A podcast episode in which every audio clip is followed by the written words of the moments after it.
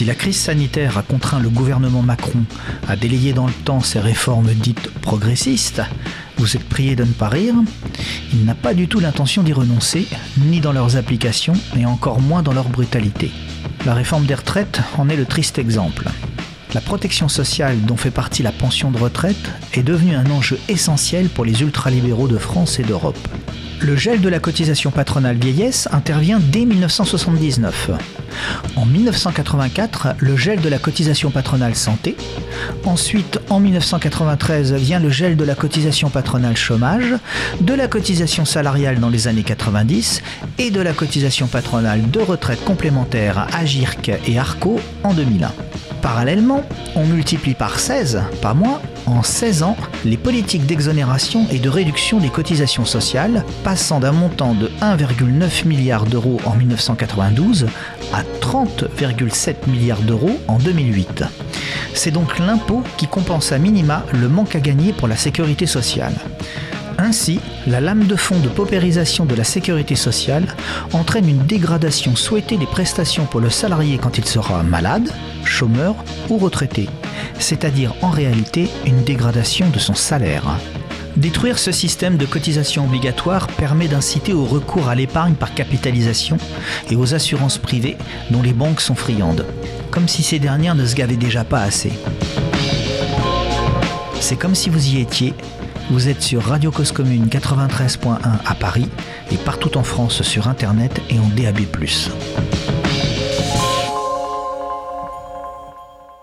Merci beaucoup. Je suis très heureux de me retrouver avec vous. Euh, et après également le passage de Christine Jacques le mois dernier, puisque nous travaillons ensemble.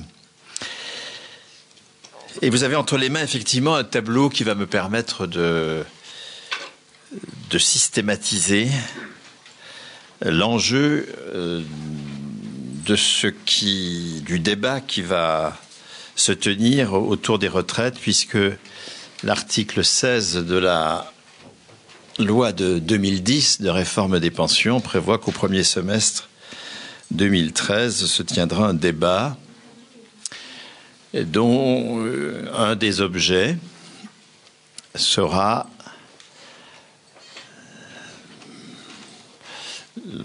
les, possibilités d'adoption d'un régime par points ou par compte notionnel. il y a là un enjeu euh, dont je voudrais souligner euh, l'importance en confrontant, vous voyez, vous avez un tableau à deux colonnes, en confrontant euh, ce qui s'est construit autour euh, du régime général ou du régime des, fonctionnaires ou des salariés dits à statut, comme euh, le DF ou la SNCF. Et puis, dans la première colonne et dans la seconde colonne, ce qui existe dans des régimes qui, comme le régime suédois, par compte notionnel, ou euh, le régime français Agir Carco euh, par point,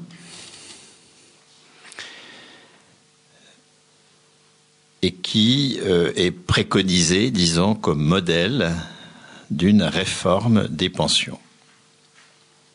C'est la colonne de droite.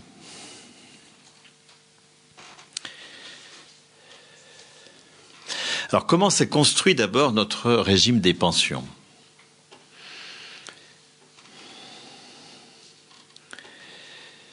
Le régime général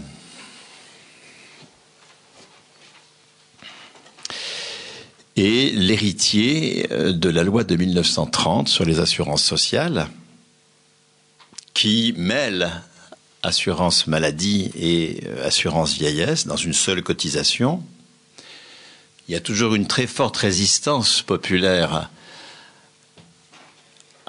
à, la mise en place de régimes de retraite. C'est la retraite pour les morts. Effectivement, prévoir des retraites à 65 ans quand l'espérance de vie est inférieure, c'est euh, peu populaire. Et donc, euh, les tentatives précédentes, comme celle de 1910, avaient échoué. Et la loi de 1928-30, enfin, elle a été votée à deux reprises, disons 1928 puis 1930, mêle maladie et vieillesse euh, pour faire passer la vieillesse. La maladie, elle, étant plus populaire puisque le risque de maladie, lui, euh, il est, il est réel. Donc vous avez la même institution, la même cotisation, et c'est encore le cas en 45. En 45, vous avez une cotisation euh, aux assurances sociales qui est de 16% et qui euh, concerne à la fois la santé et la vieillesse, et puis une cotisation aux allocations familiales qui est de 16% elle aussi. Vous voyez que la sécurité sociale française s'est construite largement autour des allocations familiales. Hein, c'est le, c'est le cœur du dispositif jusque dans les années 50. Et d'ailleurs, euh, certains peut-être d'entre nous s'en souviennent, euh, euh, un gouvernement de la quatrième République tombera, le gouvernement Pinet, pour avoir voulu déplacer de la cotisation des allocations familiales vers les assurances sociales. Les allocations familiales représentent donc la moitié, aussi bien des recettes que des dépenses, et même plus, puisque euh, les assurances sociales sont en excédent et leur excédent va combler le déficit des allocations familiales. Alors, j'ai pas le temps d'épiloguer sur le caractère central des allocations familiales dans la construction du système français, mais ça peut être fait à l'occasion d'une autre séance où on s'intéresserait à l'histoire de notre dispositif, parce que cette histoire est maîtresse de vérité, comme, tout travail historique. Et toujours est-il que euh, la, distinction entre euh, vieillesse et euh, santé se fera en 67 lors des ordonnances 67 qui vont créer des dispositifs spécifiques et des cotisations spécifiques pour la santé et la vieillesse. Et globalement, la cotisation vieillesse, hein, qui est de, de 8%, donc si on, affecte arbitrairement la moitié des assurances sociales à la vieillesse, euh, en 1945, cette cotisation sera de 8% du brut, hein, du salaire brut, hein, sera de, de 26% en 95. Donc sur une cinquantaine d'années, le taux de cotisation va plus que, que tripler. Hein, il passe de 8 à 26% euh, du salaire brut. Et depuis, il ne bouge plus. Il n'y a plus de... Il y a un gel du taux de cotisation. Toute la dynamique de croissance du taux a disparu. Et vous avez même un recul du taux de cotisation avec les exonérations de cotisation employeurs pour les salaires inférieurs à 1,6 SMIC. Alors cette progression ne concerne pas que le régime mis en place en 1930, parce que le régime de 1930 est donc continué en 1945, les assurances sociales se poursuivant comme une des branches de la sécurité sociale concernant la santé et la vieillesse, la sécurité sociale concernant la famille, la santé et la vieillesse. Euh, le, dispositif de 1930 ne concernait que les salariés dont le salaire était inférieur à un plafond. Il y avait donc un plafond d'affiliation aux assurances sociales. Tout le monde n'était pas affilié, aux assurances sociales. Donc tout le monde ne relevait pas euh, de la couverture santé et vieillesse assurée par ce régime. Ceux dont le salaire excédait le plafond, qu'on appelait les collaborateurs, qui étaient les employés, et ce que nous appelons aujourd'hui les cadres, les employés supérieurs, on va dire, euh, relevaient de régime d'entreprise. Ils étaient couverts, euh, éventuellement mieux que le régime euh, général qui s'appelait pas encore général à l'époque en 1930, mais qui euh, concernait les salariés dont le salaire était inférieur au plafond d'affiliation. Mais ce n'était pas des régimes interprofessionnels, hein, c'était pas un régime national, c'était des régimes d'entreprise ou de branche pour les collaborateurs. La généralisation des assurances sociales en 1945 signifie que euh, les régimes d'entreprise sont intégrés dans un régime général. Le régime général, qui porte son nom depuis ce temps-là, supprime le plafond d'affiliation. Tout le monde est affilié.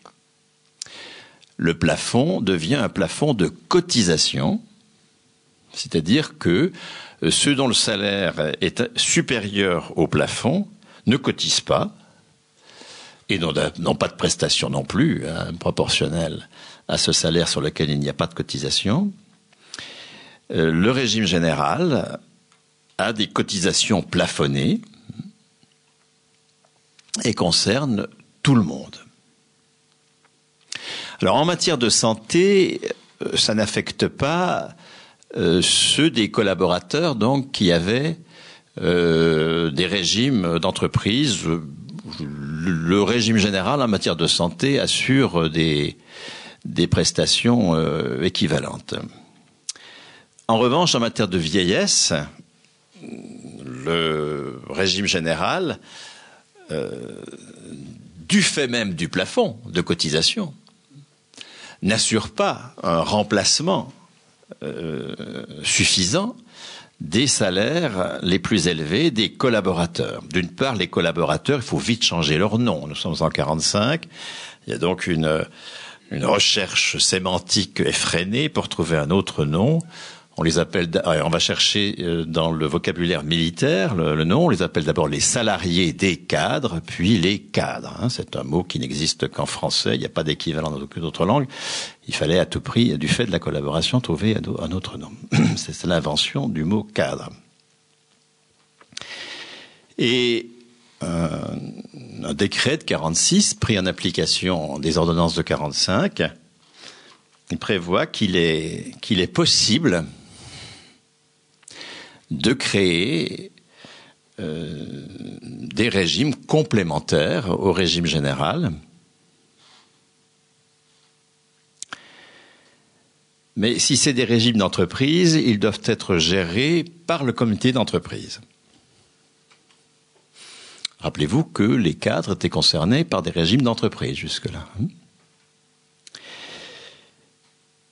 Pour éviter de donner du poids aux comité d'entreprise, qui serait gestionnaire du régime complémentaire euh, des cadres, le patronat euh, va euh, accepter un dispositif interprofessionnel.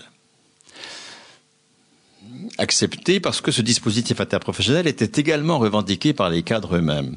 Pourquoi? Parce que les collaborateurs avaient fait l'expérience, pas simplement du fait de l'inflation de guerre qui avait euh, annihiler une partie de l'épargne accumulée dans les comptes, euh, les, régimes d'entreprise,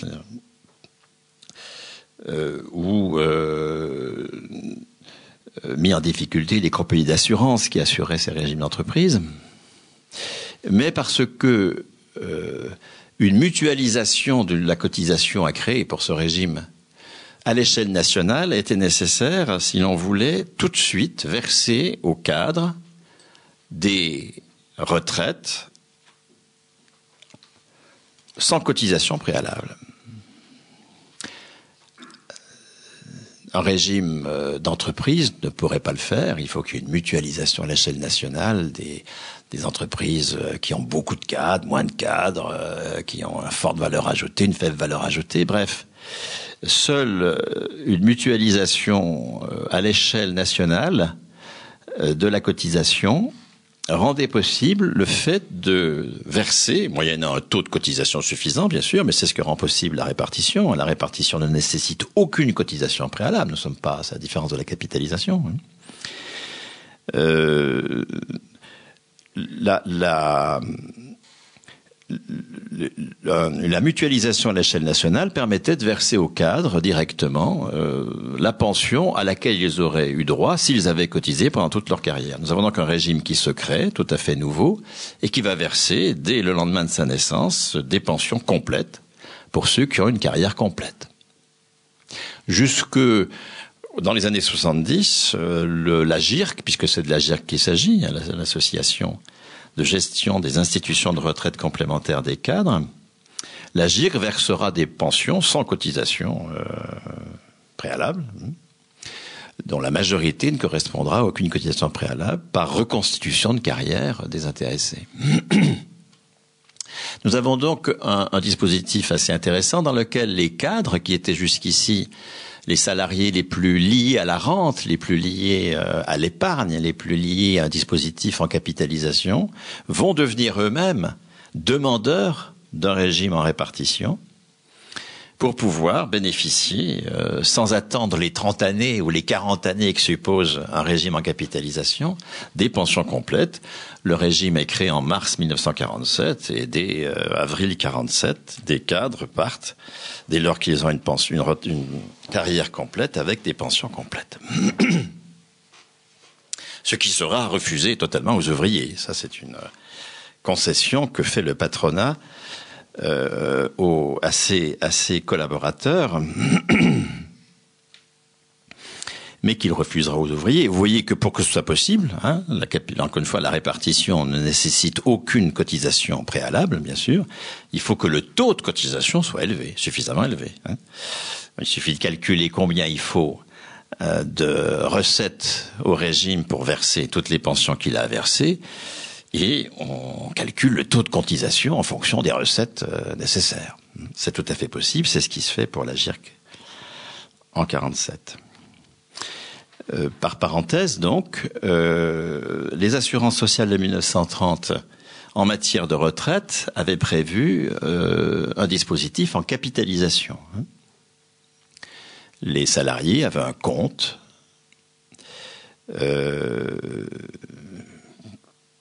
et c'est euh, Vichy qui, en 41, supprime, enfin gèle le compte, hein, qui est donc euh, 11 ans d'âge au maximum pour les, les, salariés qui ont démarré, euh, enfin, qui étaient déjà embauchés en 1930, et affecte toute la cotisation à euh, un, un, dispositif qui existait déjà, mais qui était très minoritaire. L'essentiel des cotisations allait à des comptes individuels et puis, vous aviez euh, une petite cotisation euh, qui allait euh, à une mutualisation pour assurer de la solidarité pour des, des, retraités dont la pension obtenue par capitalisation aurait été particulièrement faible. Et c'est donc Vichy qui introduit la répartition en 1941 pour pouvoir distribuer immédiatement l'argent, hein, puisqu'il était bloqué dans des comptes euh, individuels, pour pouvoir distribuer immédiatement l'argent euh, sous forme d'une allocation forfaitaire, euh, l'allocation aux vieux travailleurs salariés, la VTS, euh, qui subsistera, mais sans changer de, de, montant, si bien que ça deviendra très marginal, jusqu'encore les années 60. Ce qui est significatif, c'est que les cadres, eux, vont, alors qu'ils étaient encore une fois très habitués à la logique de la rente, vont également revendiquer un dispositif euh, en répartition. Et c'est pour ça que nous ne connaissons euh, pas de fonds de pension en France. Pourquoi est-ce que nous n'avons pas de fonds de pension? À cause de la GIRC, hein, qui a empêché leur constitution. Dans les autres pays, vous aviez le même système qu'en France, c'est-à-dire un régime général plafonné. Hmm? Un régime général avec un plafond. Je parle dans les autres pays bismarckiens hein, qui financent la pension, l'Allemagne, l'Autriche, l'Italie, la, la, Belgique, enfin qui financent la pension par euh, une socialisation interprofessionnelle du salaire. Vous aviez un plafond Euh, qui euh, effectivement ne garantissait pas, puisque si les cotisations sont plafonnées, les prestations le sont aussi, d'accord? Donc si je supposais que vous avez un plafond, euh, un salaire de, de 5 000 euros et que le plafond est à 3 000, ben, euh, votre pension, elle sera fonction de 3 000 euros, elle ne sera pas fonction de 5 000 euros. Hein Bien. Et euh, dans les pays, les autres pays, prenons l'Allemagne par exemple, les, le, le, les régimes complémentaires qui ont été créés pour ceux dont les salaires étaient supérieurs au plafond l'ont été à l'échelle de l'entreprise. Euh, nous avons vu pourquoi ça n'a pas été le cas en France, hein, par une double volonté patronale d'échapper à l'obligation de donner compétence au CE, et d'autre part, euh, revendication des intéressés eux-mêmes pour pouvoir toucher tout de suite un dispositif, une pension complète. Ces dispositifs euh, d'entreprise ont pu euh, exister comme tels jusque dans les années 60. Ensuite, vous avez eu des entreprises qui avaient plus de retraités que d'actifs. Enfin bref, ils ont été mis en péril. Bien plus encore dans les dispositifs euh, dans lesquels la retraite n'avait pas de régime général. Hein, dans les dispositifs beveridgiens hein, en Angleterre, il n'y a pas de régime général. Ce sont des régimes d'entreprise exclusivement. Vous avez un minimum universel, mais qui est inférieur au minimum vieillesse. Hein, un minimum qui est de, je sais plus combien, 90 livres par semaine. Enfin, rien du tout. Et puis le reste, c'est des régimes d'entreprise ces régimes d'entreprise qui étaient des régimes en répartition. Hein. Il n'y avait même pas de cotisation. Éventuellement, l'employeur continuait à payer ses anciens salariés, etc. Euh, ces régimes d'entreprise euh, se sont révélés incapables d'assumer leur engagement euh, dans les années 60, lorsque les, droits sont arrivés à maturité, disons. Et c'est la loi qui, dans les années 70, a imposé aux entreprises de gager leur euh, engagement sur de l'accumulation financière. C'est comme cela que la financiarisation de l'économie est largement arrivée, hein, puisque l'essentiel de l'accumulation financière aujourd'hui, c'est l'accumulation des fonds de pension. Hein. Ce sont les pensions qui ont, parce qu'elles n'étaient pas construites à l'échelle interprofessionnelle dans les régimes beveridgiens, hein, ce sont les régimes bismarckiens qui nous ont permis d'échapper au dispositif. Les régimes beveridgiens euh, qui sont présentés comme des modèles aujourd'hui, bien sûr, hein, puisque ce sont eux qui alimentent l'accumulation financière et donc la financiarisation du capitalisme. Ces régimes, euh, parce qu'ils avaient une logique d'entreprise ou de branche aux Pays-Bas, au Danemark, en Suède, ont été euh, contraints de laisser une grande place à la capitalisation. Nous y avons échappé encore plus que l'Allemagne, parce qu'en Allemagne, vous avez un régime général qui est en répartition, bien, parce qu'il est interprofessionnel. Hein. Seule, euh, une mutualisation à une vaste échelle des cotisations permet d'assurer un financement en répartition. Hein. Si nous sommes au niveau de l'entreprise, c'est impossible. Hein. Et euh, l'Allemagne, qui a évidemment un régime général euh, interprofessionnel national en répartition à des régimes complémentaires d'entreprise qui ont dû eux-mêmes fonctionner sur le mode de la capitalisation. C'est pour ça que le poids de la capitalisation, qui certes est beaucoup moins forte en Allemagne qu'en Angleterre ou en Suède, est quand même présente et que chez nous, la capitalisation, c'est 3%. Hein. 3% des pensions, c'est la capitalisation. 97%, c'est la, la, répartition. Cela dit, dans l'Europe bismarckienne, euh, on est à 90-10. Hein, C'est-à-dire que la France est un peu au-dessus de la moyenne, mais euh, l'Europe bismarckienne a nettement échappé à la, à la capitalisation. C'est pour ça que Bismarck est tellement vilipendé. Hein, euh, parce que la socialisation du salaire à l'échelle interprofessionnelle, c'est le rempart contre euh, le financement par capitalisation des pensions. C'est pour ça que vous n'avez toujours des éloges de Beveridge, pour ceux d'entre vous qui ont un tout petit peu fait d'économie ou du social. Leur cours, nécessairement, disait du bien de Beveridge et du mal de Bismarck. En France, en plus, disait du mal de Bismarck, c'est assez facile. Et surtout à Versailles.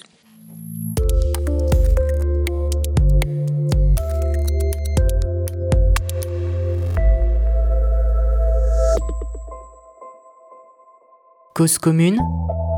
Des conférences comme si vous y étiez. Ce régime, euh, cela dit, qui va servir de matrice alors au cours des années 60 au régime euh, pour euh, les non-cadres, l'ARCO, hein, association des régimes de retraite complémentaires à 2RCO.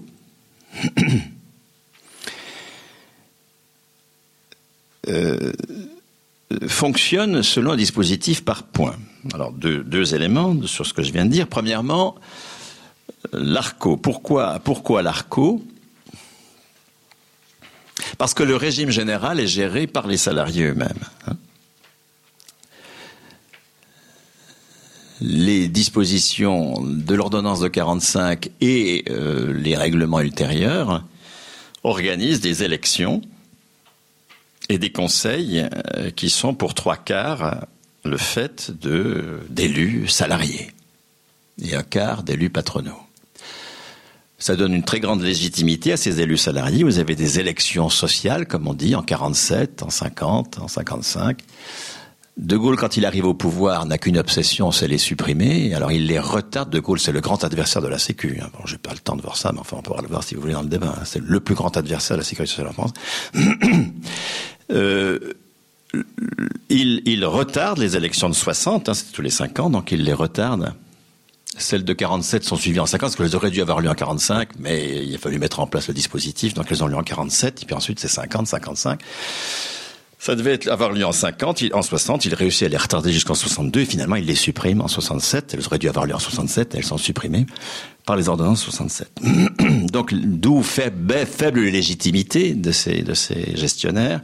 En plus, il introduit le paritarisme et quand il y a, je sais pas quoi moi, 10 salariés et 10 patrons, c'est évidemment les patrons qui gèrent puisqu'il y aura toujours un salarié, un syndicat de salariés euh, pour se rallier aux positions patronales. Donc la, gestion échappe aux salariés depuis 67, à la fois parce que les, administrateurs sont illégitimes, enfin ils ne sont pas légitimés par les élections, et d'autre part parce que le paritarisme donne toujours la majorité au patronat. Et donc, en 50, à contrario, le patronat euh, euh, met une campagne considérable, relayée par le RPF, relayée par la droite, euh, contre la sécurité sociale, contre le régime général, qui euh, se traduit par le gel du taux de cotisation. Dans les années 50, il n'y a pratiquement pas de hausse du taux de cotisation. Au régime général, si bien que la capacité du régime général à assumer des, besoins de financement croissants des pensions euh, n'est pas là, et que euh, contre la CGT, euh, la CFTC et FO vont se trouver des interlocuteurs patronaux pour créer des régimes complémentaires concurrents du régime général. L'objectif du patronat, c'est de geler le régime général et de progressivement le remplacer par des régimes complémentaires qui, eux, sont paritaires et dans lesquels, donc, il a le pouvoir. Il trouve donc à la CFTC et à Force ouvrière des, des interlocuteurs qui sont prêts à jouer ce rôle donc de, contournement du régime général. Et euh, naît ainsi en parallèle à l'AGIRC pour des salariés dont le salaire est inférieur au plafond, mais dont le taux de cotisation au régime général n'augmente pas, l'ARCO, qui est créé explicitement contre le régime général. L'ARCO et l'AGIRC, donc, obéissent à un dispositif par points. Ça veut dire quoi, cela? Euh, C'est euh, ce qu'on appelle un régime à cotisation définie, à bien distinguer du régime général, qui est un régime à prestation définie. Un régime à cotisation définie, c'est un régime dans lequel on s'engage sur un taux de cotisation, mais pas du tout sur une prestation. La cotisation est définie, mais pas la prestation. Un régime à prestation définie, c'est un régime dans lequel il y a un engagement sur la prestation. Par exemple, 75% du salaire de référence. Ça, c'est de la prestation définie. D'accord? Et du coup, il faut ajuster le taux de cotisation pour que cette prestation soit effectivement obtenue. Alors qu'un régime à cotisation définie n'a jamais de pression, n'est d'un engagement sur la prestation. C'est pour cela que lorsque les employeurs créent ce régime antagonique du régime général avec la complicité de certains syndicats, euh, il le fait à prestation définie, bien sûr, à cotisation définie, bien sûr, et non pas à prestation définie. La CFTC, c'est la CFDT, hein, puisque la CFTC deviendra CFDT en 1964. Lorsque euh, on, parle de points, de quoi parle-t-on? La cotisation annuelle du salarié est convertie en points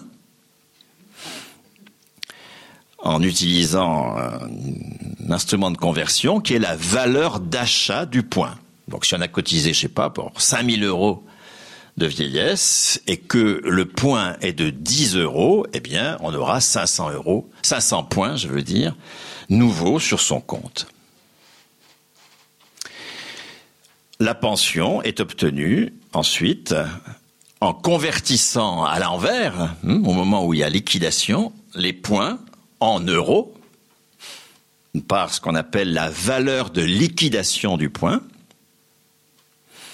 Et donc, si on a, euh, je ne sais pas quoi, 25 000 points sur son compte, et que euh, le point en valeur de liquidation vaut 1 euro, eh bien, la pension annuelle sera de 25 000 euros. Je donne des chiffres imaginaires, simplement c'est pour faire comprendre le dispositif. C'est donc un régime par compte individuel qui, euh, qui est équilibré par définition, puisque on va définir la valeur d'achat et la valeur de liquidation du point en fonction de l'équilibre des cotisations et des recettes et des dépenses.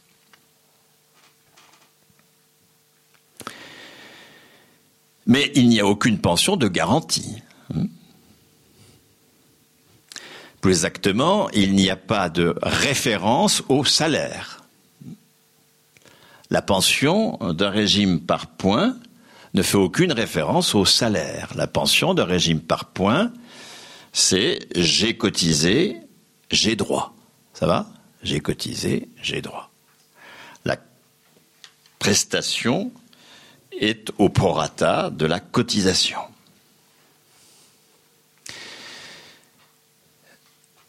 Et c'est évidemment ce dispositif qui a la préférence patronale.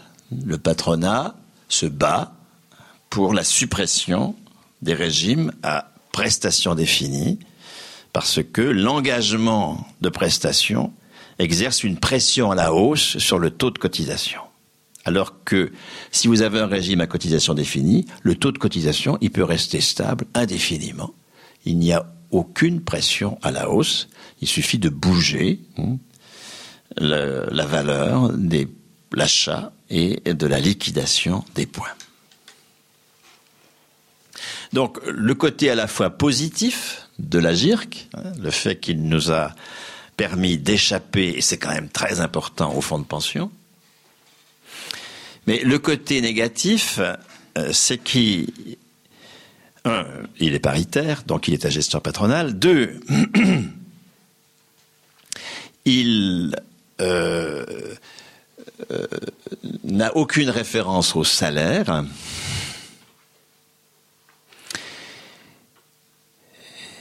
Et donc, il n'a pas comme ambition de remplacer le salaire. Il a comme ambition de garantir une prévoyance, de garantir ce qu'on va appeler un revenu différé. J'ai cotisé, j'ai droit à récupérer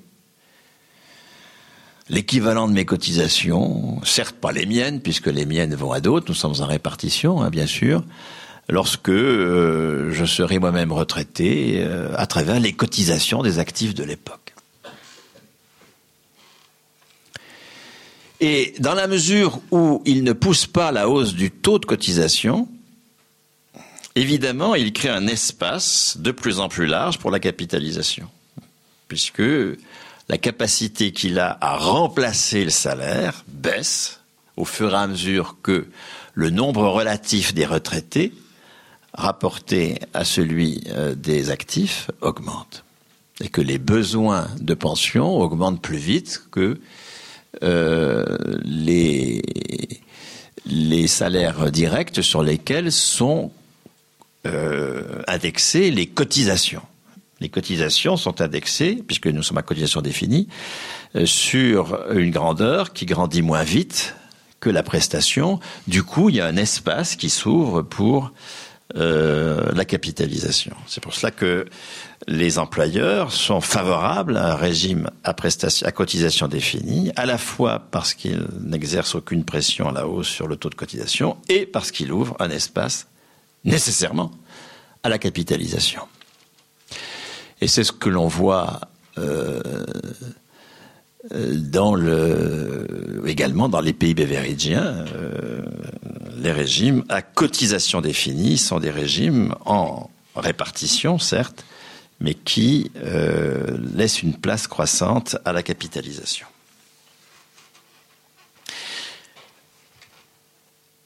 Tout autre chose est le régime général. Il s'est construit tout à fait autrement, sur une toute autre base. Quels sont les mots-clés du régime général?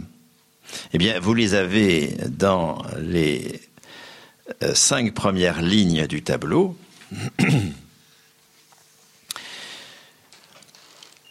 Plus une sixième, mais que j'ai surlignée en jaune, je vais dire pourquoi. Le mot clé du régime général, mais également du régime des fonctionnaires ou des régimes des salariés à statut, c'est le taux de remplacement d'un salaire de référence à un âge légal. Voilà les trois termes nécessaires, hein, les trois termes centraux. Taux de remplacement d'un salaire de référence à un âge légal. Avec une indexation sur les salaires, et par conséquence un taux de cotisation croissant. Nous l'avons vu, il est passé de 8 à 26% Alors certes, en incluant les régimes complémentaires, mais la part, euh, la croissance du taux de cotisation au régime général a été tout à fait considérable. Taux de remplacement, c'est euh, les 75% hein, qui sont au cœur des revendications. Hein, 75% du brut. Quand on sait que les cotisations représentent euh, les cotisations sociales en général, hein, qui définissent les cotisations sociales salariées, représentent 23% du brut. Vous voyez que revendiquer 75% du brut, c'est revendiquer 100% du net. Sauf que ça n'est jamais formulé comme cela. Et nous verrons que ce n'est pas sans incidence, que ça n'a jamais été formulé en termes de 100% du net. Vous voyez ce que veut dire 100% du net? Ça veut dire continuation du salaire. 75% du brut, ça veut dire la même chose. Mais ça ne le dit pas. 75%. Bon, on travaille plus, on n'a pas d'emploi, donc bah oui, 75%. Vous voyez? Dans l'imaginaire collectif, euh, il y a une espèce d'autocensure sur le fait de continuer le salaire au-delà de l'emploi.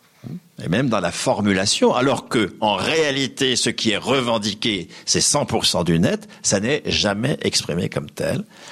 75% du brut.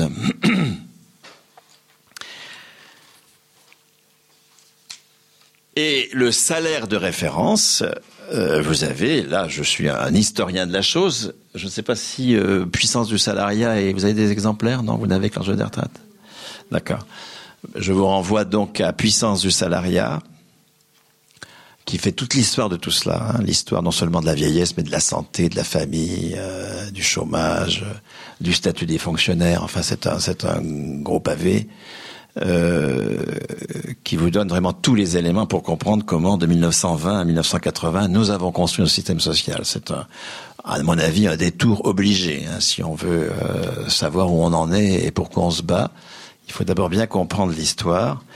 Et donc, euh, éventuellement, je suis prêt à revenir pour présenter Puissance du salariat et vous faire un peu d'histoire, parce que aussi bien en matière de santé que d'allocation familiale que de prestations de chômage, l'histoire, c'est vraiment décisif.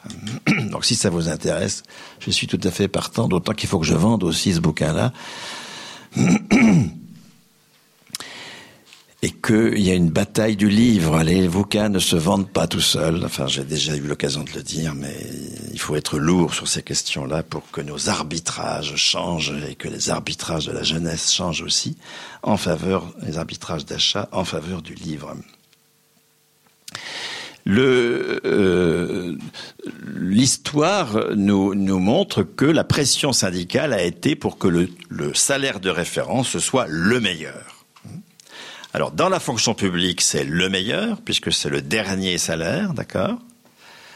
Au nom du statut de la fonction publique, qui veut que euh, la qualification soit la qualification des personnes à travers le grade, ce sont les personnes qui sont payées dans le public, ça n'est pas dans la fonction publique, ça n'est pas l'emploi. Hein. Les fonctionnaires n'ont pas d'emploi, ils ont un grade, ils sont payés pour leur grade, pas pour leur poste. Et lorsque leur service est fini, euh, leur grade ne disparaît pas, c'est un attribut de leur personne, ils sont donc payés à vie, d'accord Mais là encore, hein, regardez l'autocensure des fonctionnaires, tellement il y a une, euh, une pression du capital pour dire n'est légitime que le salaire lié à l'emploi. Hein cette pression euh, qui fait que les fonctionnaires ne diront jamais qu'ils ont du salaire à vie. Hein. Ils diront qu'ils ont un emploi à vie, ce qui est entièrement faux. Hein. Un, ils n'ont pas d'emploi au sens strict du terme. Ce n'est pas leur poste qui est qualifié, c'est eux. C'est pas leur poste qui est qualifié. Un salarié du privé n'est jamais payé. Lui, jamais un salarié privé. C'est son poste qui est payé. Pas de poste, rien. Alors qu'un fonctionnaire, c'est lui qui est payé. S'il n'a pas de poste, il est payé. Il n'y a pas de chômage dans la fonction publique. Parce qu'on est payé pour son grade et non pas pour son poste. Une conquête considérable sur la logique du capital. Hein. Il n'y a pas de marché du travail. Il y a de la mobilité qui ne passe pas par le marché du travail. Et euh, dans la fonction publique, donc, euh, du fait de cette création très conflictuelle, hein, le statut de la fonction publique, là encore, c'est dans puissance du salariat. Euh, vous vous euh, vous en avez l'histoire de, de 1853 à 1946 dans ce bouquin. Cette histoire très conflictuelle, c'est l'histoire de l'attribution de la qualification à la personne et non pas au poste de travail, ce qui est le cœur du capitalisme. C'est les les personnes ne sont jamais qualifiées en capitalisme. Elles sont certifiées, elles ont un diplôme, bien sûr, mais elles ne sont jamais reconnues comme productrices de valeur économique, ayant donc droit au salaire. Jamais. On n'a pas droit au salaire. On a droit à un diplôme, mais pas au salaire. Le salaire, il faut être demandeur d'emploi. Et c'est toujours précaire. On peut perdre son salaire. Il faut en permanence prouver qu'on est digne de son salaire, enfin, etc., etc. Il faut améliorer son employabilité. Enfin, vous connaissez euh, ce discours. Contre cela, qui est le cœur du capitalisme, le marché du travail, la fonction publique a été construite comme salaire à vie. Et donc, c'est évidemment sur le dernier salaire qu'est calculée la pension. C'est pour ça que les réformateurs, qu'est-ce que c'est que les réformateurs? Les réformateurs, c'est le MEDEF, l'UMP, le PS, la CFDT et les Verts. Voilà, l'arc réformateur en France, ce sont ces cinq organisations il y en a d'autres aussi, mais enfin pour l'essentiel c'est celle-là, sont acharnés à ce que euh, ce soit toute la carrière hein, qui soit le fondement de la pension dans la fonction publique. Au nom de l'équité entre les régimes. Hein. Dès que vous entendez le mot équité, vous savez que vous êtes chez les réformateurs. Et euh, la, la dans le privé, euh, la revendication a été de progressivement arriver au meilleur salaire. Euh, et c'est ainsi que, par exemple, dans les années 70, on est passé des dix dernières aux dix meilleures, parce que dans le privé, c'est pas forcément les dernières qui sont les meilleures, d'accord? Donc on est passé des dix dernières aux dix meilleures années, et puis que la revendication syndicale, c'est de réduire progressivement, cinq ans, enfin prendre, prendre progressivement le meilleur salaire, sauf que tout ça s'interrompt, tout ça s'interrompt avec Rocard, c'est lui le père de la réforme, hein, c'est lui qui, va lancer la réforme, c'est le livre blanc sur les retraites de 90. Et euh, toutes les réformes qui vont suivre sont euh, le copier-coller hein, euh, du projet Rocard, qui va interrompre le mouvement, y compris, hélas, dans les revendications syndicales eux-mêmes. Je ne parle pas de la CFDT, puisqu'elle est, c'est un organe moteur de la réforme, bien sûr, mais à la CGT, à Solidaire, à la FSU, vous avez aujourd'hui un énorme malaise, on va dire, sur la revendication en matière de retraite. On ne sait plus où on en est. Euh, prenez un militant CGT euh, classique, prenez un dirigeant CGT, je le fais. Est-ce qu'on revendique 75% du brut ou du net? Ah ben on sait pas. C'est pas tout à fait pareil. Hein Il y a 23 points de différence, 5 points de différence. Hein on ne sait pas. le taux de remplacement, pastis sur cette question. Panade. Salaire de référence Ah ben, ah, salaire de référence. Est-ce qu'on pourra tenir euh, Vous êtes sûr à la FSU Comment faire pour tenir notre dernier salaire? C'est quand même un privilège par rapport aux autres. Comment on va justifier ça? Vous voyez, cette, euh, voilà, aujourd'hui, c'est énorme. Il y a un effondrement, hein, un effondrement revendicatif euh, du fait des coups de boutoir absolument réguliers, sans changement d'un gouvernement à l'autre depuis 20 ans. Les, les, cinq, les cinq de l'arc réformateur sont arc-boutés et y avancent leurs pions, et en face, c'est la débandade. Nous sommes aujourd'hui dans la débandade, et c'est pourquoi, euh, à la limite, Réseau Salariat s'est constitué. C'est pour fournir un discours autonome, à des organisations qui aujourd'hui, euh, je, je parle des syndicats, mais je peux aussi parler de la gauche de gauche, je peux parler du Front de gauche, je peux parler du NPA, je peux parler de la Fédération anarchiste, en fait, etc. Tout ce monde-là est dans la panade la plus complète sur les questions dont nous parlons.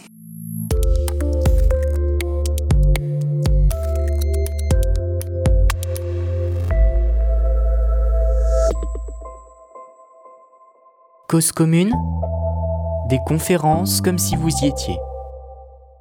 L'âge légal, l'âge légal revendiqué par la CGT jusqu'au congrès de 95, c'est 55 ans. 55 ans, 50 ans pour les travaux pénibles, 55 ans euh, pour les autres. Là encore, nous n'en sommes plus là. Donc, qu'est-ce qui se construit? Et avec indexation sur les salaires, puisque c'est la continuation du salaire. Hein, ce qui se construit, c'est à 55 ans, nous avons droit au salaire à vie. C'est bien ça. 100% hein. du meilleur salaire net à 55 ans. À 55 ans, nous avons droit au salaire à vie. C'est pas j'ai cotisé, j'ai droit. Pas du tout. C'est tout à fait autre chose qui est en jeu. C'est pas de la prévoyance. C'est pas ça. Ce qui est en jeu, c'est qu'est-ce que c'est que travailler? C'est quoi le travail? Est-ce que c'est avoir un emploi sous la coupe d'un employeur, se présenter sur un marché du travail avec un salaire aléatoire? Est-ce que c'est en permanence être soumis au chantage à l'emploi auquel s'ajoute aujourd'hui le chantage à la dette? Est-ce que c'est ça, travailler? Ça, c'est la réponse capitaliste. Oui, c'est ça, travailler. Ce qui été inventé contre cela. C'est pas un espace de prévoyance. Ça, c'est les régimes par points. Ce qui a été inventé à l'initiative patronale, ce qui a été inventé contre cela, c'est travailler, c'est avoir enfin un salaire à vie, sans dépendre du marché du travail. Parce qu'à 55 ans, on n'arrête pas de travailler, bien sûr. C'est pas du loisir qui a été conquis. C'est une autre façon de travailler. C'est une autre définition du travail. C'est pour ça que c'est en aucun cas l'espérance de vie qui est prise en compte dans cette affaire. En aucun cas. La retraite, c'est pas du loisir après une vie de travail. C'est pas ça. La retraite, c'est une seconde carrière enfin débarrassée du marché du travail. Voilà ce qui a été construit. Voilà ce qui a été mis en place. Et voilà ce que les réformateurs veulent détruire. Détruire l'âge légal, le transformer en âge plancher, regardez le tableau, d'accord euh, détruire le taux de remplacement, mais le remplacer par un taux de rendement des cotisations. Détruire le salaire de référence, mais le remplacer par la somme des cotisations comme référence de la pension. Conforté, converti en point ou pas, on verra ce que c'est que le compte notionnel juste après, d'accord? Détruire le taux de cotisation croissant qui est inclus nécessairement par une revendication de salaire à vie à 55 ans. Évidemment, plus il y a de gens au-dessus de 55 ans, plus il faut augmenter le taux de cotisation, bien sûr. Hein. non pas pour des gens qui vont rien faire, pour des gens qui vont travailler autrement. qui vont produire de la valeur économique autrement que sous la fourche codine du marché du travail. C'est une libération du marché du travail. La retraite, c'est pas une libération du travail. Je vois pas l'intérêt de se libérer du travail. La question, c'est de changer le travail, de sorte qu'il devienne l'initiative des personnes et que il, c'est une initiative soutenue par un salaire à vie qui conforte en permanence les personnes, alors que le marché du travail en permanence les, suspecte. Les suspecte de ne pas être dignes de l'emploi, les, suspecte d'avoir une distance à l'emploi, il y a une incitation, une injonction à améliorer son employabilité, ce qui est, un rocher que Sisyphe porte sur sa montagne, ou un tonneau d'Idanaïde, ou toutes les images que vous voulez imaginer. Euh, évidemment, aucun patron ne sera assez con pour dire que, ah ben ça y est, vous êtes arrivé... Euh, à l'employabilité absolue. En permanence, l'emploi devient une asymptote qu'on n'atteint jamais. Il faut toujours améliorer. Vous avez tous les ans l'entretien avec le N plus 1, N plus 1 qui vous dit ah, vous rendez en employabilité. On n'est jamais digne d'être sur son emploi, jamais. Il y a une suspicion permanente. Le marché du travail, c'est la disqualification permanente des personnes. Alors que le salaire à vie, c'est la confirmation permanente des personnes. C'est pour ça que les retraités qui ont un salaire proche, une pension proche de leur salaire d'activité, sont enfin heureux au travail. Enfin, ils travaillent. Ils n'ont jamais autant travaillé. Ils n'ont jamais été aussi heureux de travailler. Et quand on les interroge sur le pourquoi de leur bonheur au travail, ils répondent, mais écoutez, ça, ça tombe tous les mois, ça tombe tous les mois, voilà. Une espèce d'éberlument devant ce truc qui tombe tous les mois. Mais jamais ils vous diront qu'ils ont un salaire à vie. C'est tellement politiquement incorrect dans le capitalisme. Nous sommes tellement, euh, nous avons tellement intériorisé le discours de nos maîtres que nous considérons comme illégitime d'avoir un salaire à vie. Donc on va maquiller ça. Ah mais c'est parce que j'ai travaillé, c'est parce que j'ai cotisé, je sais pas quoi, des trucs, des, des conneries, hein. Mais c'est pas que des conneries. D'ailleurs, c'est des trucs qui nous empêchent de lire ce qui était inventé de nouveau et qui nous donne des armes pour euh, sortir du capitalisme précisément. Passons notre temps à chercher de mais comment sortir du truc? Mais on est déjà sorti en partie et il s'agit de s'appuyer là-dessus pour aller plus loin. Évidemment, au taux de cotisation croissant se substitue le taux de cotisation stable. Pas besoin de hausse du taux de cotisation dès lors que l'ambition n'est pas de remplacer les salaires, mais que l'ambition c'est d'assurer une prévoyance. Et donc le faire au prorata du salaire, un prorata qui ne change jamais, hein, euh, la cotisation, je veux dire, le financer, hein, n'a aucune importance euh, dans cette affaire. L'indexation sur les salaires n'a pas de sens non plus, c'est pas du salaire. Hein. C'est un revenu différé dont il faut maintenir le pouvoir d'achat, d'où l'indexation sur les prix. Voyez, ces deux régimes sont antinomiques. Vous avez d'une part un régime de salaire continué qui pose la question qu'est-ce que c'est que travailler? Et qui répond travailler, ça n'est pas avoir un emploi. Travailler, c'est avoir un salaire à vie. Et vous avez, c'est énorme, comme, comme audace institutionnelle, au point que, y compris ceux qui se battent pour promouvoir ça, n'osent même pas l'exprimer en ces termes. Hein. Tellement cela, cela, ça, subvertit l'ordre capitaliste, qui veut que nous soyons en permanence soumis au chantage à l'emploi.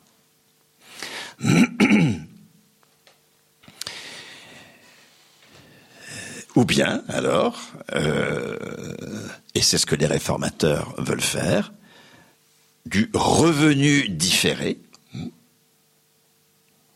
qui veut dire rien de nouveau sous le soleil. Il n'y a de valeur que produite dans l'emploi. Il n'y a de valeur que par des gens qui se soumettent au marché du travail. Et lorsqu'ils n'ont plus d'emploi, alors ils ont droit à ce qu'une partie de leur salaire, qu'ils n'ont pas consommé quand ils étaient actifs, leur revienne sous forme de revenus différés. Non pas salaire, hmm, revenus différés, puisque c'est une partie de leur salaire qu'ils n'ont pas consommé, qu'ils ont affecté à de la solidarité avec les retraités et qu'ils vont récupérer à travers les cotisations actuelles des actifs. Là, c'est un tout autre paradigme. Les retraités ne produisent rien. Le salaire à vie, ça n'a pas de sens. N'a de sens que le marché du travail.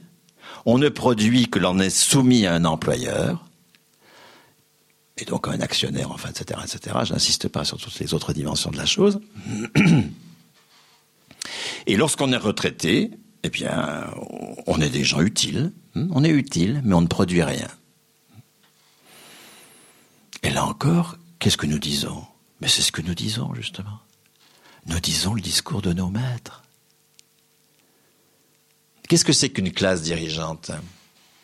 C'est Gramsci qui nous aide à comprendre ça. Gramsci, remettons-le un tout petit peu dans le contexte. Il est en tôle. C'est le secrétaire général du Parti communiste italien, le parti communiste le plus puissant d'entre-deux guerres en Europe. Enfin, en dehors de l'Union soviétique, d'accord. Et euh, il est battu. Il est battu, il est en tôle. Mussolini est au fait de sa puissance, de sa popularité. Il peut pas se consoler comme nous le faisons nous euh, pour l'échec de 2010 en disant d'accord on a été battu mais on a gagné la bataille des idées comme on le dit. Hmm. Pas du tout.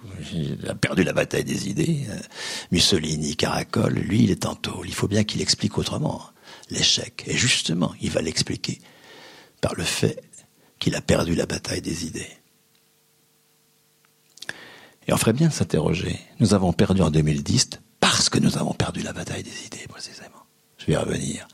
Mais euh, il va donc énoncer la thèse de l'hégémonie. On dit une classe n'est dirigeante que pour autant qu'elle fait admettre par ceux qu'elle domine son récit du réel. Alors elle est hégémonique. Une classe dirigeante qui ne parvient plus à faire admettre son récit du réel par ceux qu'elle domine, alors elle est en péril. C'est pour ça que vous avez une telle entreprise de légitimation auprès de ceux-là même qui en sont victimes du discours, du récit du réel de la classe dirigeante.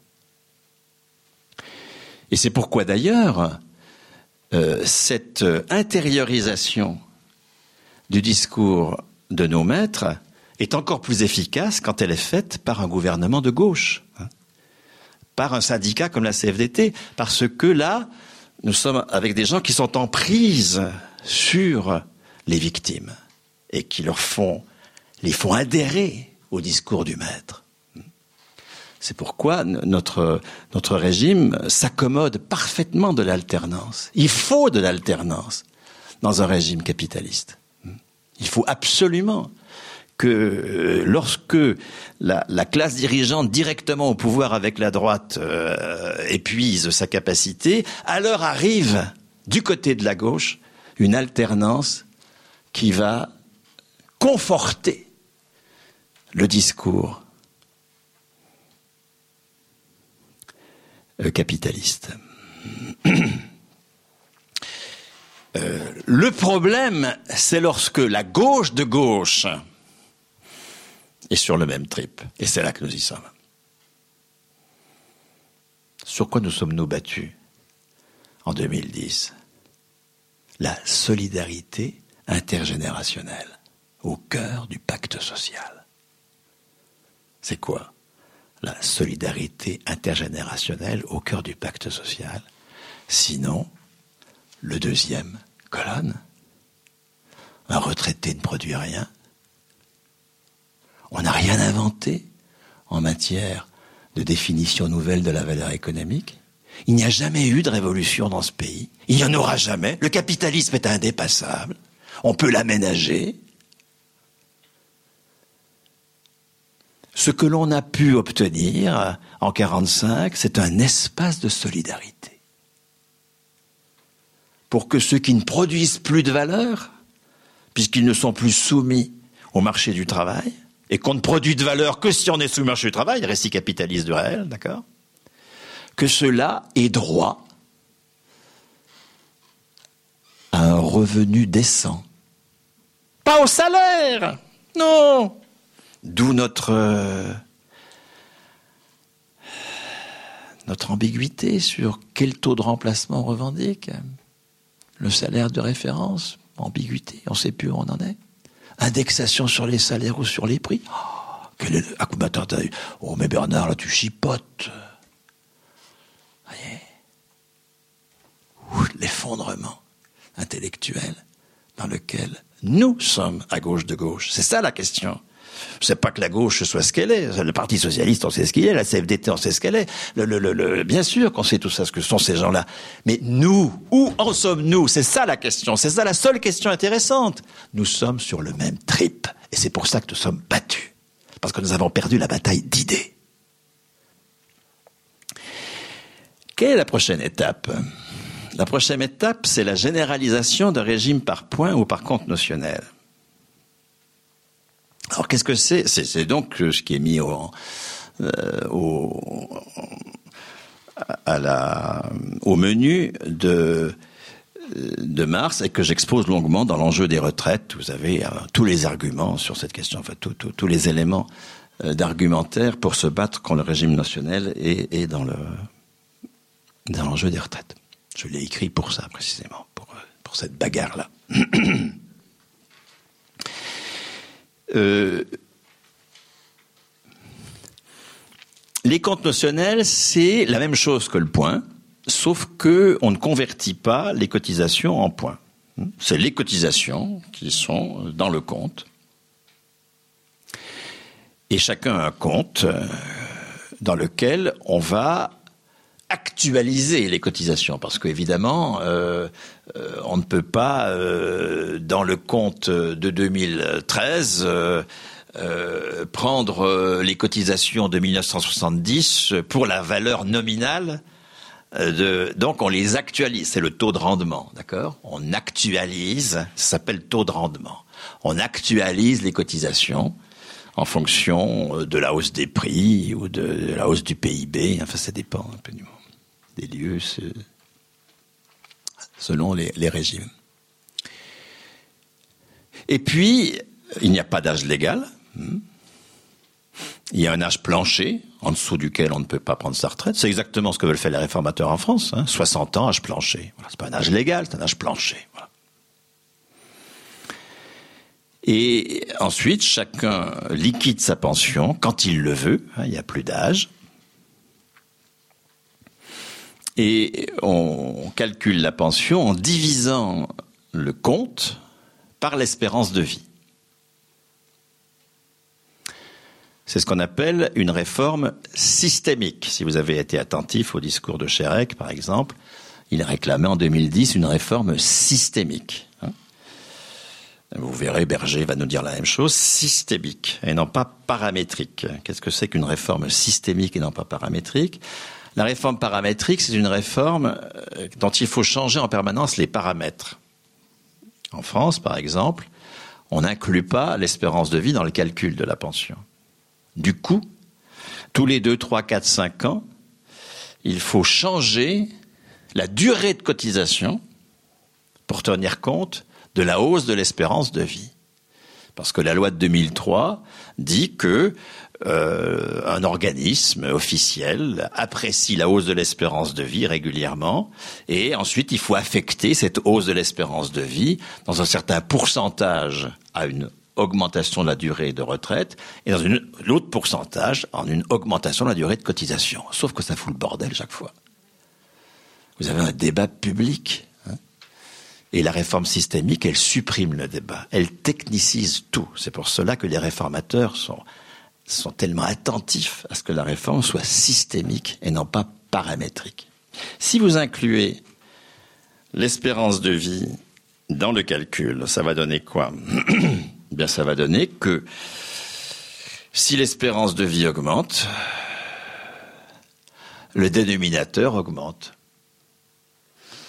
Chacun fait son compte, sa pension est diminuée. Donc de lui-même, sans qu'il y ait besoin de changer quelques paramètres que ce soit, il va augmenter sa durée de cotisation pour conserver le même niveau de pension. Vous voyez? C'est ça une réforme systémique dans laquelle les individus intériorisent les contraintes du dispositif sans qu'il n'y ait plus besoin de débat politique sur ces contraintes. L'intériorisation par les personnes d'une contrainte qui n'a plus besoin de faire l'objet d'un débat politique. C'est, c'est évidemment le rêve de tous ceux qui veulent restaurer la Convention capitaliste du travail en Europe, l'Union européenne bien sûr, bien sûr la Commission européenne, bien sûr le Parlement européen, bien sûr euh, les cinq organisations réformatrices en France. Je dis réformatrice, je dis, je oppose pas du tout réformiste ou je sais pas quoi. Hein, je parle de la réforme, c'est-à-dire c'est un terme indigène. Hein, euh, ce sont des gens qui se réclament, je prends leur terme. Hein. Il faut réformer. Il y a une urgence de réformer. La France ne réforme pas assez. On n'échappera pas à la réforme. C'est ça, les réformateurs. Hein.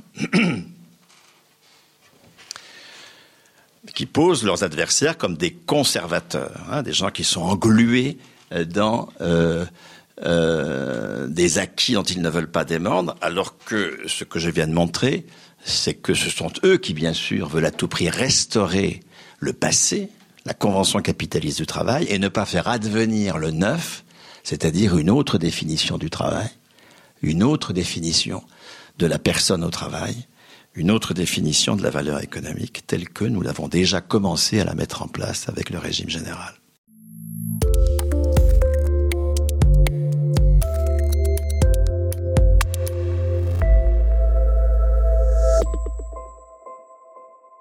Cause commune, des conférences comme si vous y étiez. Aujourd'hui, les femmes ont un salaire qui est en moyenne inférieur de 22-23% à celui des hommes.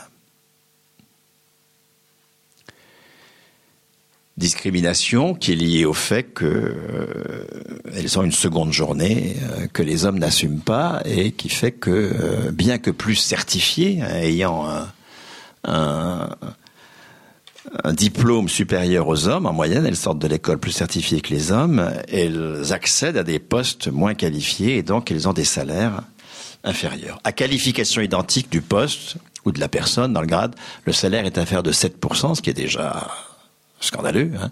Mais, encore une fois, pour la raison que j'ai dite, le salaire est en moyenne inférieur de 22%, 23%. La pension, maintenant, 47% de moins. Quand vous prenez le stock des pensions des femmes, le stock des pensions des hommes, hein, additionnez toutes les pensions des hommes, toutes les pensions des femmes, la moyenne des pensions des hommes, c'est 1600 euros, la moyenne des pensions des femmes, c'est 900 euros. 47%. Par quel miracle à l'envers, un handicap de 22% se transforme en handicap de 47%. Les annuités. Les syndicats se battent contre la décote. La décote, c'est-à-dire contre le fait que si on prend sa pension avant l'âge légal, sans avoir une carrière complète, on va avoir un taux de pension qui sera inférieur. Il faut se battre contre la décote, bien sûr. Euh, mais ce n'est pas ce qui explique le handicap considérable des femmes en matière de pension, puisque, un, Dans la fonction publique, la décote n'a été introduite qu'en 2003 avec l'accord Chérec-Fillon euh, du 16 mai 2003, hein, qui vous réforme des pensions, qui introduit la décote dans la fonction publique. Or, dans le stock des femmes retraitées de la fonction publique, il y en a très peu qui ont pris leur pension depuis 2003 avec la décote. La plupart ont pris leur pension sans décote. Deuxièmement, dans le privé, on peut estimer à la moitié des femmes qui attendent l'âge légal pour liquider leur pension. La moitié des femmes du privé attendent 65 ans, 67 ans, si euh, l'homme normal euh, change doucement et donc ne bouge pas euh, la réforme Sarkozy, qui pousse l'âge légal à 67 ans. Hein, l'âge légal de la retraite en France est un des plus tardifs en Europe, à hein, 67 ans. si donc on ne revient pas aux 65 ans, la moitié des femmes attendront 67 ans pour liquider leur pension. C'est-à-dire qu'entre les femmes comme les hommes terminent leur activité sur le marché du travail à 59 ans et demi, c'est l'âge moyen de départ en retraite en France. Mais elles ne liquident pas leur pension. Elles s'en gardent bien, sinon elles auraient des clopinettes. Elles attendent l'âge légal pour que la décote ne joue pas, parce que la décote ne joue pas à l'âge légal. Vous avez donc des femmes qui, pendant cinq ans, euh, sont une espèce de no man's land, euh, qui redeviennent femmes de leur mari, progrès social tout à fait considérable, ou qui sont dans la vulnérabilité. Le silence syndical sur la question est à peu près total. Même que je vous apprends peut-être que la moitié des femmes dans le privé attendent 65 ans pour liquider leur pension. 5% des hommes. Donc ce n'est pas la décote qui explique ces 47%. Elle joue assez peu finalement, puisque elle joue malheureusement en imposant aux femmes d'attendre un âge déjà avancé pour liquider leur pension. Ce qui explique ces 47%, c'est d'abord la durée de cotisation euh, de carrière complète, considérée comme carrière complète. C'est la carrière complète, ce qu'on appelle carrière complète. Le fait de revenir à 37 ans et demi, comme le réclament certains syndicats, ne changera rien au, au schmilblick. Ce sera un peu moins pire que 41 ans et quelques trimestres, oui, mais ça change rien sur le fond. Les femmes ont de toute façon beaucoup moins de 37 ans et demi comme carrière. Bientôt les hommes auront moins de 37 ans et demi. Mais je voudrais aussi ajouter que le fait d'inclure les années d'études dans les annuités, par exemple, comme on le revendique euh, euh, chez moi au Front de Gauche, ou à la CGT, ou à la, Solidaire, ça change rien au Schmilblick non plus. Ça veut dire qu'on admet la légitimité de prendre en compte la durée de cotisation pour calculer les pensions. C'est-à-dire qu'on admet que ce qui a été construit, c'est j'ai cotisé, j'ai droit. On admet le récit capitaliste du réel. Si nous avons conquis à 55 ans, conquis, je veux dire, dans nos têtes, hein, à 55 ans, nous avons droit à un salaire à vie, bah, ma foi, c'est la prolongation du salaire que nous avons à 55 ans, indépendamment des cotisations passées. La contrepartie de la pension que je vais toucher, c'est pas mes cotisations passées, enfin les cotisations des actifs actuels comme équivalent de mes cotisations passées. La contrepartie de la pension que je vais c'est comme pour tout salaire. C'est le travail que je vais produire. C'est la valeur économique liée à mon travail. C'est ça que nous avons construit nous avons construit le fait que, en étant libéré du marché du travail, on est productif. On n'est pas simplement utile. On est productif. Les retraités, c'est pas des femmes. C'est-à-dire des gens utiles mais non productifs. C'est ce qu'on dit des femmes. Ah, l'utilité des femmes. Mais à pas de peau, elles produisent pas. Alors on leur chante une petite chanson à la fête des mères. On, utilise nos, bambins pendant un mois au mois de mai pour coller des nouilles sur des boîtes de fromage pour la, fête des mamans. On, on écrit des tonnes de, de poèmes à la gloire de la femme éternelle. Les sociétés les plus machistes sont celles qui ont la poésie féministe la plus remarquable.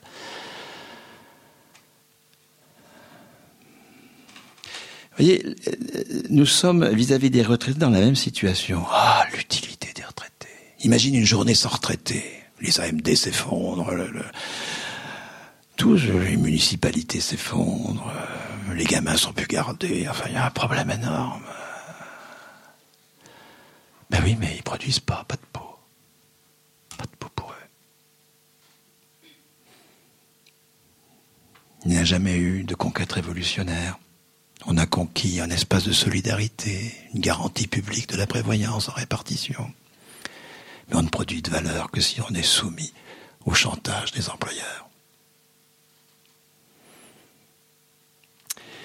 Et du coup, on va avoir vis-à-vis de la classe ouvrière une grande nostalgie. Parce que ce qu'elle a conquis, dès lors que nous ne l'assumons pas, ben nous le perdons. Nous sommes en train de le perdre. Depuis 20 ans, qu'est-ce que nous faisons? Alors nous avons la nostalgie. Et puis alors nous, passons notre temps à chercher, mais où est-ce qu'on pourrait trouver des alternatives? Alors on est là avec notre lanterne, à chercher des alternatives qu'on s'obstine à ne pas voir là où elles sont. L'alternative, c'est le salaire à vie pour tous.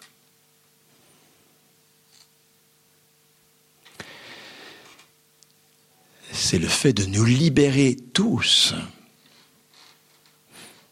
du marché du travail, du chantage à l'emploi, de enfin travailler dans la confirmation permanente d'un salaire à vie, non pas un revenu d'existence, qui est le, comme dirait Beveridge, le, le plancher qu'on met sous la société libérale. Un plancher pour que tout le monde puisse danser.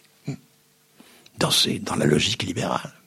On ne met pas en cause le marché du travail, on ne met pas en cause la propriété Non, on distribue à tout le monde un revenu. Voilà. C'est pas de ça qu'il s'agit. Il s'agit d'un changement dans la définition du travail. Nous n'avons pas besoin d'employeurs pour travailler.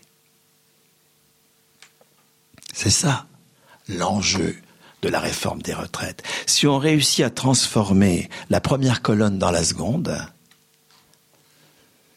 alors les vaches capitalistes seront bien gardées. La première colonne, c'est une subversion, mais pas achevée. C'est cette ligne-là surlignée qui est pas achevée. Achevons. Supprimons les annuités. C'est pas le retour aux 37 ans et demi. C'est pas l'intégration des années d'études dans les annuités. C'est la suppression. Et vous voyez que si nous faisons un tract supprimant les annuités, ça, va susciter euh, une surprise chez nos lecteurs. C'est pour ça d'ailleurs que nous ne l'écrivons pas. Les, salariés ne comprendraient pas. On ne peut écrire que des tracts que les gens comprennent. C'est-à-dire des tracts qui ressassent le discours dominant, puisqu'on ne comprend que les idées dominantes sont les idées de la classe dominante, comme disait Marx, c'est tout à fait évident. Donc il s'agit de prendre à rebrousse-poil nos interlocuteurs, ce que je fais moi. Il n'y a que ça qui peut conquérir de l'autonomie de discours. Et que nous expliquions, non pas que nous avons un système que nous aurions construit comme ça d'une manière utopique, mais non, que la classe ouvrière avec laquelle justement il s'agit de se réconcilier, sortir de la nostalgie, pour avoir un rapport actif à ces conquêtes. C'est ça, se réconcilier avec notre passé. C'est pour ça qu'il faut le connaître et que Puissance du salariat, bien qu'il vaille 30 euros, est un bouquin euh, extrêmement utile. Mais parce que vous ne trouverez rien. Ce que je viens de vous dire, que, je pose longuement historiquement, que je fonde historiquement, vous ne le trouverez nulle part. Aucun cours sur, le, sur la Sécu, aucune, aucune histoire sociale et économique du XXe siècle ne vous dit ça. On vous dit l'histoire convenue.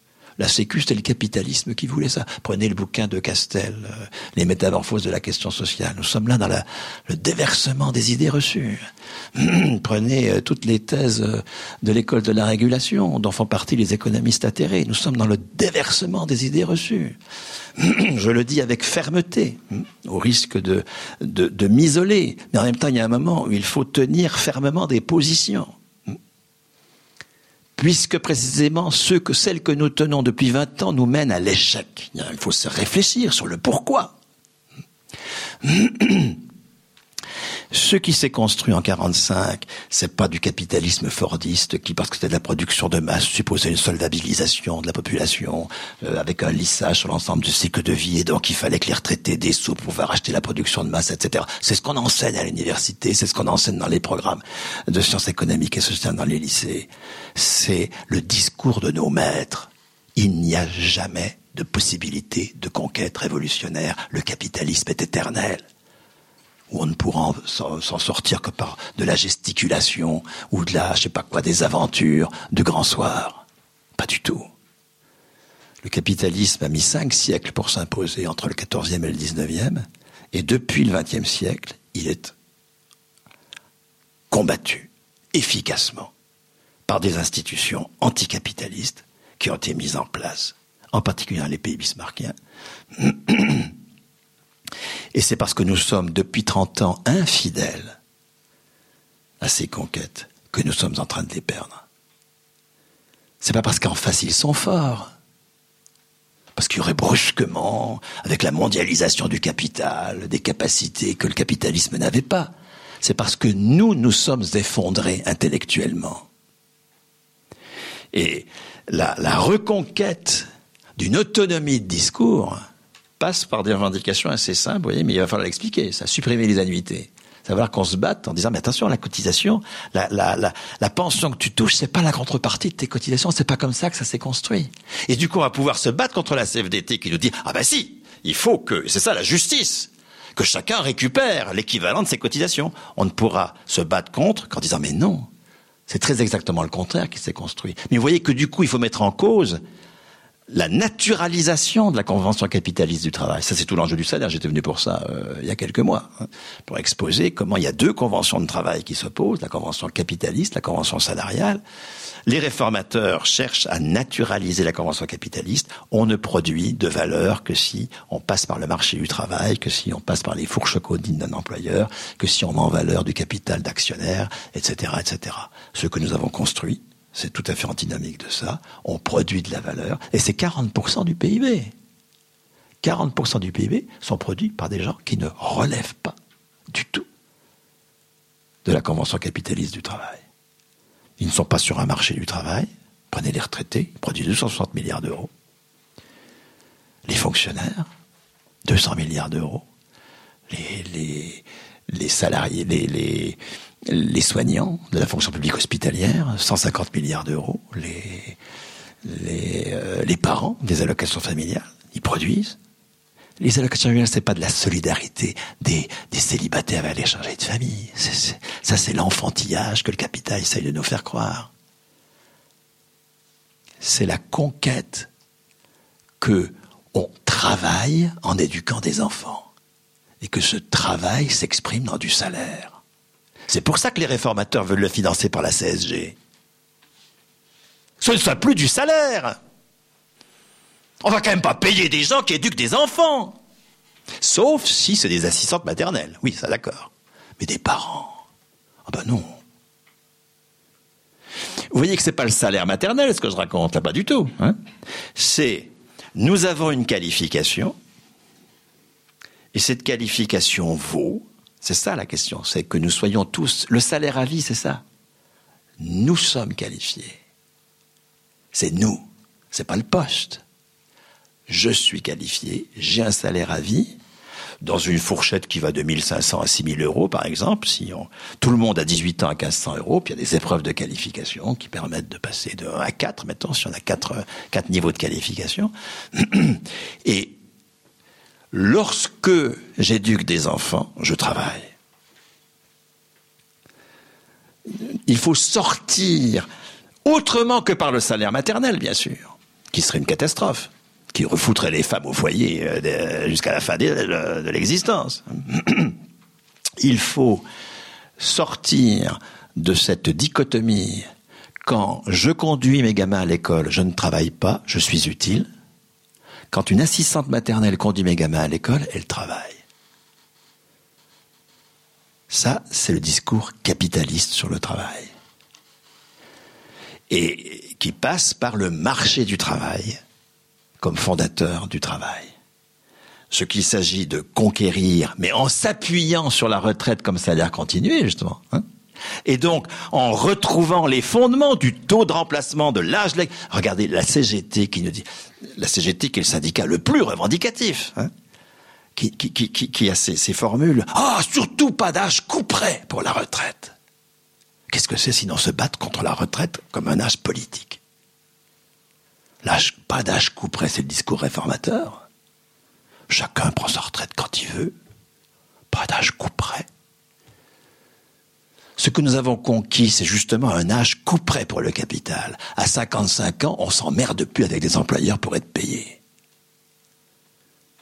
Le couperet, il est pour le capital, qui va devoir euh, bah, se passer de nous? Et nous allons produire la valeur économique antinomique de la sienne, nous allons le marginaliser, le marginaliser. Non pas le taxer, parce qu'il légitime, le marginaliser en produisant de la valeur autrement.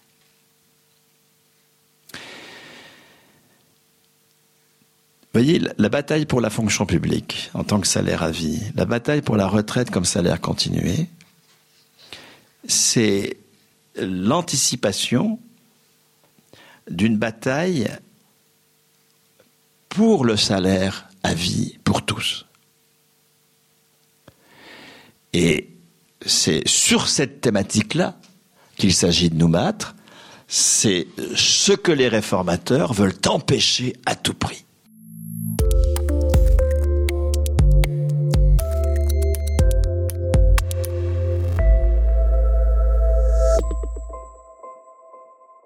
Cause commune, des conférences comme si vous y étiez.